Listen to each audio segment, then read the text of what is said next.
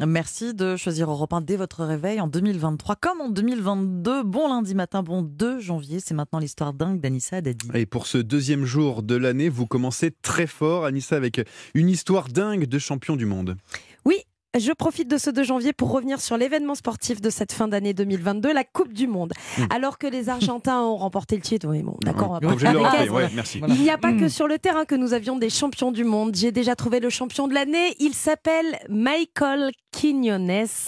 Il est connu sous le nom de Mike Jump, qui n'a pas brillé par son intelligence. On le sait, en Argentine, le pays qui rêvait de cette coupe depuis 1996, 86, pardon, était en liesse. Certains se sont fait tatouer la Coupe du Monde, comme le joueur André Di Maria, Ah oui. hein, sur, euh, sur le, le mollet de la jambe qui lui a permis de marquer. Ça aussi, on va pas s'étaler. Mmh. Euh, D'autres euh, se sont fait tatouer les trois étoiles de champion du monde sur la poitrine, mais Mike Jones, notre influenceur Instagram, est allé plus loin en se faisant tatouer le nom de Messi Ah. en lettres capitales et en énormes sur le front. Mais non.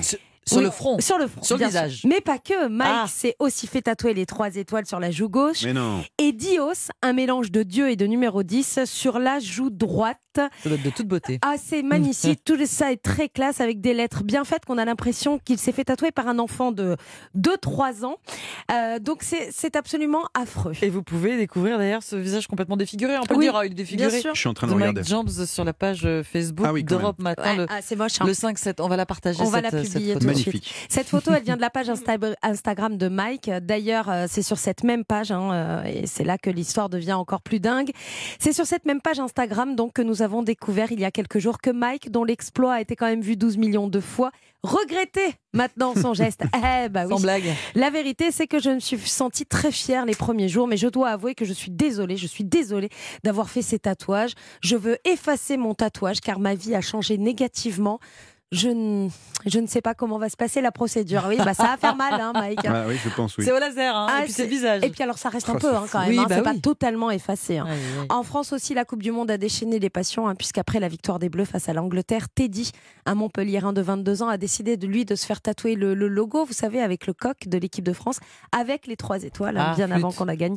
Bon, sauf que Nous pour aussi, on a des champions du monde. oui, non, mais sauf que pour Teddy, c'est un peu moins grave, en moins de regret. Il s'agit du- d'une histoire de temps. Dans 4 ans, son tatouage sera du coup euh, À à jour, jour. Ah oui, bien Hein, sûr. voyez, oui. Bon. alors que on- bon, pour Mike, euh, c'est quand même très, très, très, très moche. J'espère que vous prédisez l'avenir, Anissa. Euh, J'espère, bien sûr. Merci Je pense beaucoup. ne pas me tromper. Merci beaucoup, Anissa. On vous met la photo euh, dès maintenant sur le Facebook d'Europe 1.